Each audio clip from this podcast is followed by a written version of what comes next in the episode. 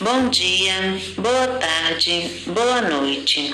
Está começando agora mais um podcast escrito por Maria Pinto Silva e produzido por Carla de Assis Avilar e Inária Maria de Melo.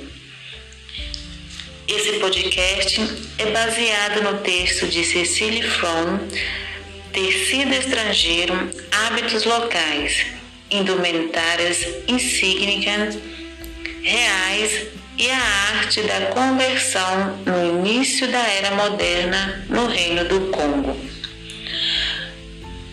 Faremos um podcast voltado ao público que busca conhecer um pouco mais da história da África, seja para fazer concurso, seja para compreender a história de outras culturas, enfim, é para um público em geral. A nossa intenção é abordar o assunto de forma clara, como uma aula rápida de história, afinal, vivemos em um mundo que segue apressado e esse mundo globalizado exige a necessidade da urgência das realizações. A plataforma que será utilizada para a gravação é a Anchos, uma ferramenta oferecida pelo aplicativo Spotify para começar um podcast de forma mais fácil. Sendo assim, o produto seria divulgado no próprio Spotify, segundo o suporte deste aplicativo. Pelo conteúdo ter sido gravado em um agregador parceiro deles, seria fácil enviá-lo ao serviço de streaming.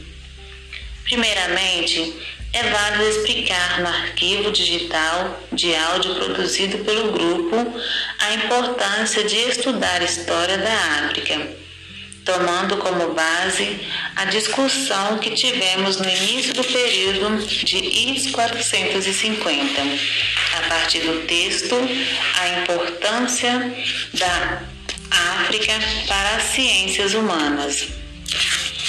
Aquele que conhece a história do continente africano se torna capaz de estabelecer melhores caminhos para a pesquisa, de desbravar lugares, além de ter uma visão menos eurocêntrica acerca dos acontecimentos mundiais.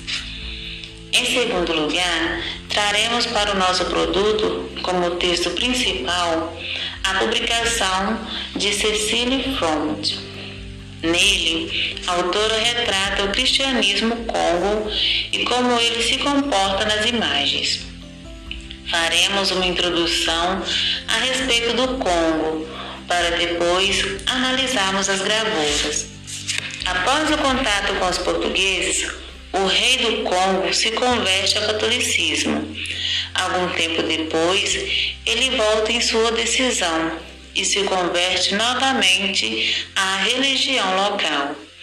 Depois de sua morte, seus dois filhos disputam poder e o ganhador é aquele que era apoiado pelos cristãos, está restabelecendo o cristianismo no território.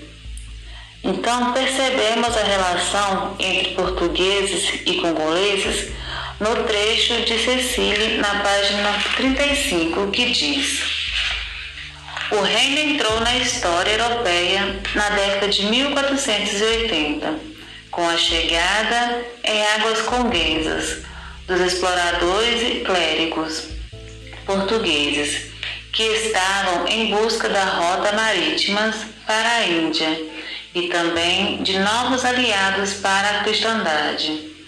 Na primeira década do contato entre a realeza do Congo e de Portugal cativo, foram negociados, embaixadas foram despachadas e uma relação diplomática cordial se estabelecera. O resultado desses primeiros contatos com os europeus foi a convenção da monarquia do Congo ao catolicismo e sua decisão de impor essa nova fé com a religião, como a religião oficial do reino.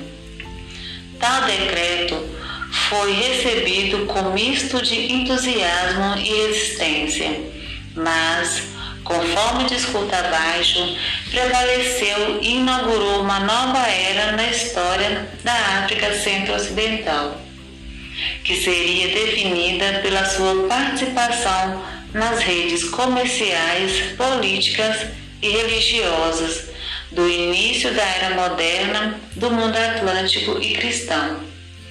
É imperioso ressaltar que o reino permanece independente durante o período inicial da modernidade, livre da dominação colonial europeia, ainda que abalado em todos os níveis de sua organização política e social pelos efeitos do comércio de escravo. Continuando então, de acordo com o texto de Cecília, a população do Congo misturaram, difundiram e redefiniram formas visuais locais e estrangeiras, pensamentos religiosos e conceitos políticos numa visão de mundo original. E isso constituiu o que a autora chama de cristianismo Congo. Mas afinal, o que isso tem a ver com as imagens que remete a esse período? A pesquisadora pensa e analisa as imagens como um lugar de correlação de cultura. O cristianismo é visto a partir da religião local, permitindo com que os espectadores possam observar essa interação entre as relações através das figuras. Essa ideia ela se relaciona com o de emaranhamento cultural, que apresenta-se no texto práticas mortuárias no Egito e na Núbia, sob o, reino novo egípcio, visto que o texto aborda o cruzamento das culturas africanas e egípcia que deram pela absorção das culturas em outros termos, em outros tempos, dominados e outros dominando. O texto de Cecília também aborda o cruzamento de culturas, mas analisando o fator religioso, uma vez que o objeto cristão foram incrementados com adorno do Congo, como o caso do crucifixo Congo, como mostra a imagem a seguir. E para falar sobre, essa, sobre o crucifixo, Aí eu vou chamar a Carla de Assis Vilar para poder dar o seu parecer sobre o assunto. Do mais, obrigada. Obrigada, Inária. Obrigada, Maria. É, o crucifixo que representa aqui no texto de Cecília Front, é, ele é de latão, possivelmente do século XVIII, do Reino do Congo. E ele apresenta o emaranhamento dessa cultura com uma figura do Cristo, possivelmente com características congolesas, é, alguns elementos congoleses também no crucifixo. E então entre eles tem várias figuras aqui que representam esse emaranhamento. Também dentre as figuras de, dessa representação é, está do rei de Manicongo, Brasão de Armas do Rei do Congo, Antônio Godin, Livro da Nobreza e Perfeição das Armas, Portugal, 1528 a 1441, pigmento de ouro sobre pergaminho. E também a espada do rei de Congo, possivelmente do século 18 e 19, de ferro, está no Museu Etnológico Staatliche Museen zu Berlim e a espada representava status.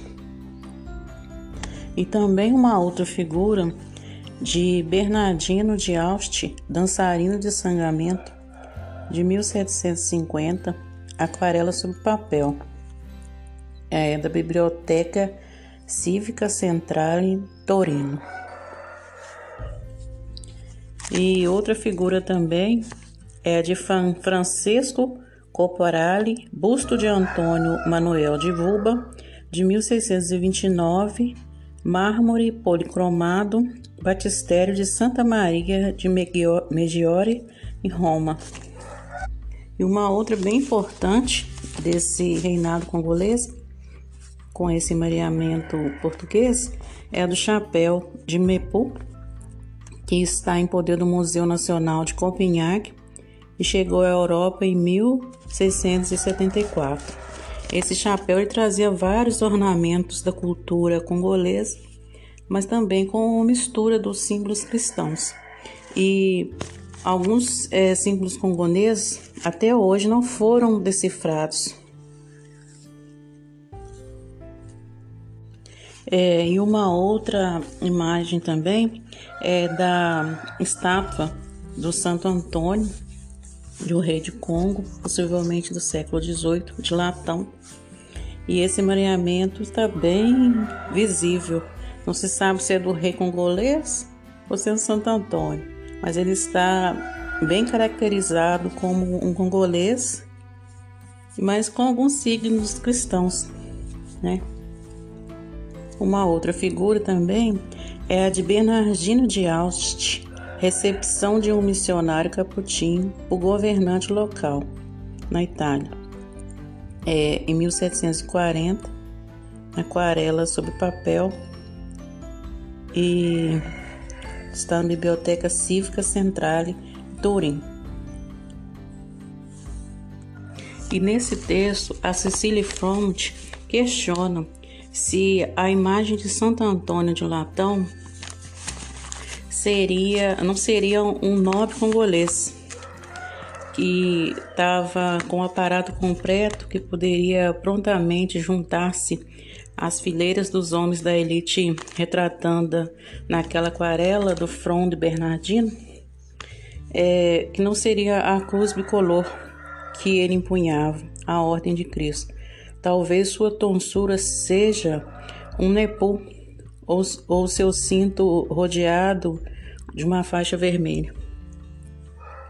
E que também os colares é, e as medalhas e crucifixos contendo nas imagens similares capturavam a notável fluidez que existia entre a aparência da elite, representada é, dos seus santos, a ambiguidade certamente contribuiu para tornar esses longínquos homens divinos em figuras mais familiares.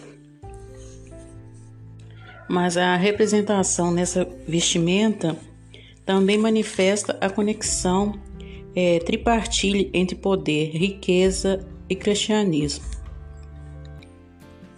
E, então, essa conexão entre o cristianismo e a religião congonesa esteve claramente visível, já que os homens e mulheres da elite envergaram estatuetas de latão, medalhas, espadas e crucifixos como parte de seu ornamento, de forma que as figuras e seus portadores reverberassem uns aos outros, numa misse em Abime que tornou visível e posteriormente reforçou tal conexão. A Cecília então conclui que a combinação de peças desconexas, as insígnias e vestimentas cristãs congonesas, formaram um todo coeso onde símbolos europeus de prestígios tomados de empréstimo da Europa, assim como o próprio cristianismo adentraram um terreno de diálogo complexo e em constante evolução, com expressões visuais preexistentes de força e prestígio, e sua concomitante base. É, base mitológica e religiosa, e que a elite do Congo correlacionou entre correntes cumulativas e entrelaçadas objetos e ideias que expressavam seus status como nobres cristãos e participantes do mundo atlântico, ao mesmo tempo em que se davam sentido a tais transformações, seguindo suas próprias visões de mundo, com vestimentas insígnias que ofereceram um dos espaços de correlação no qual esse sofisticado intercâmbio entre o pensamento religioso, político e histórico do povo do Congo e as novidades é, que chegavam às margens das suas terras pela relação a um descortinado mundo em expansão.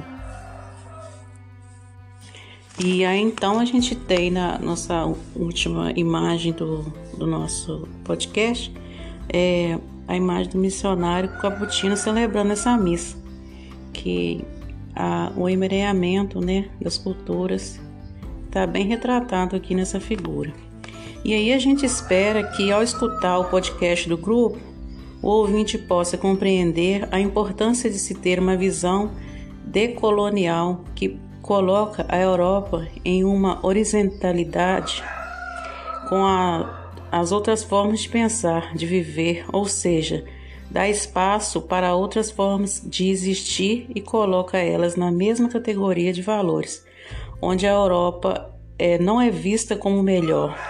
Ao analisar o cristianismo no Congo, é, percebemos como a sociedade modificou a religião mostrando interações que são diferentes e nunca haviam sido vistas, e é mesmo assim ela não é menor ou pior que a cristandade da Europa. Ela é apenas diferente para nós.